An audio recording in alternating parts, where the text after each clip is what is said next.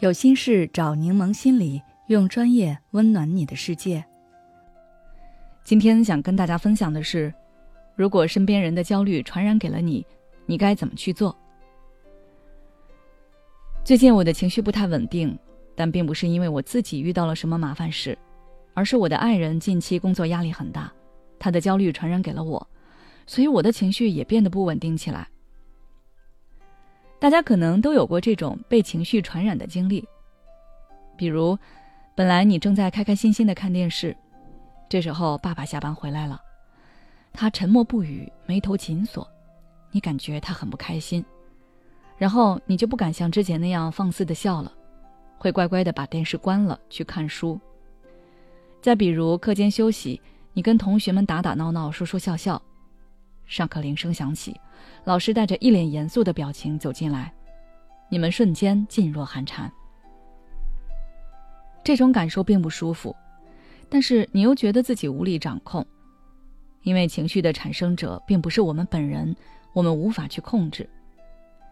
也许你做了好多你觉得能让对方开心的事情，甚至是刻意讨好对方，可对方还是那个样子，你不知道对方怎么样才能正常起来。今天我就跟大家分享一下，如果你身边亲近的人很焦虑，并且这份焦虑已经传染给了你，你该怎么去做？首先，真正去共情。有句话叫做“世上没有真正的感同身受”。每个人的阈限值和敏感点都是不一样的。也许在你看来没有必要焦虑的事情，或者你可以很快就能想明白的事情，却是困扰对方的大问题。如果你带着这样的心态去开导对方，那对方的压力会更大，他会产生强烈的自我怀疑。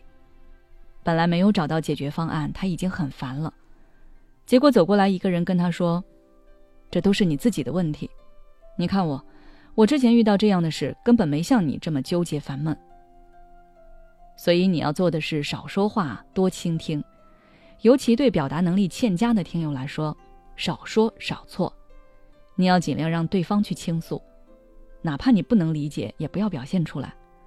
可以说一些表达认同的话，比如“这个事太难了吧，你太不容易了”之类的话。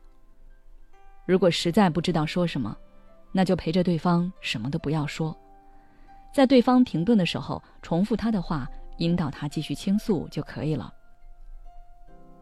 其次，不要在此时去分析。如果你试过去为对方分析或者给对方建议，你会发现对方很急躁，并且会一直反驳你，说你根本就不明白，事情不是你想的那么简单。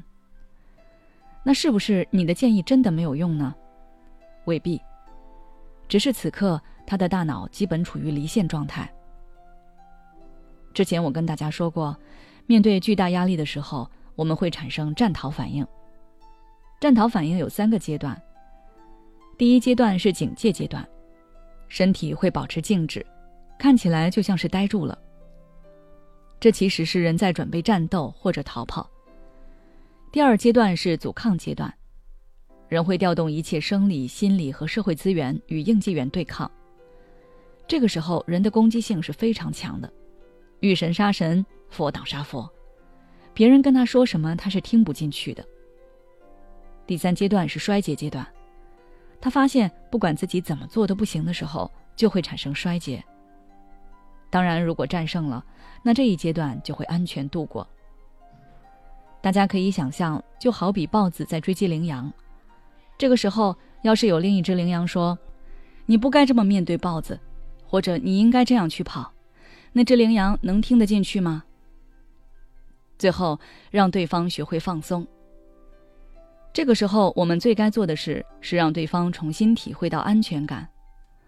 这种放松可以是放松训练，比如你可以教他去做深呼吸、做肌肉放松，或者带他去跑步，也可以把他的注意力转移到积极或有趣的事情上，比如让他陪孩子出去玩一玩，或者陪他一起去看看电影，结束之后一起谈谈对电影的看法，这都可以有效的帮助对方缓和下来。